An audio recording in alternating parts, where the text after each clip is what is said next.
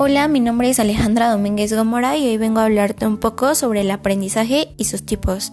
Es un proceso de acumulación de conocimientos y pues todas las personas tenemos un estilo de aprendizaje diferente que de alguna forma se nos facilita más y es importante reconocerlo para así facilitar nuestro autoaprendizaje o bien para buscar a un profesor o escuela que se adapte a nuestras necesidades a la hora de enseñar. El primer tipo es el kinestésico. Esta forma está relacionada directamente con el aprendizaje a través del movimiento.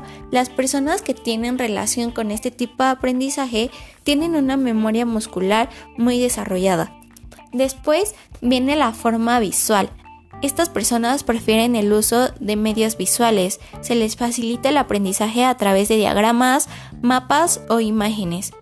Y por último viene la forma auditiva les gusta trabajar sonidos, música y ayudándose de ellos para identificar o recordar información.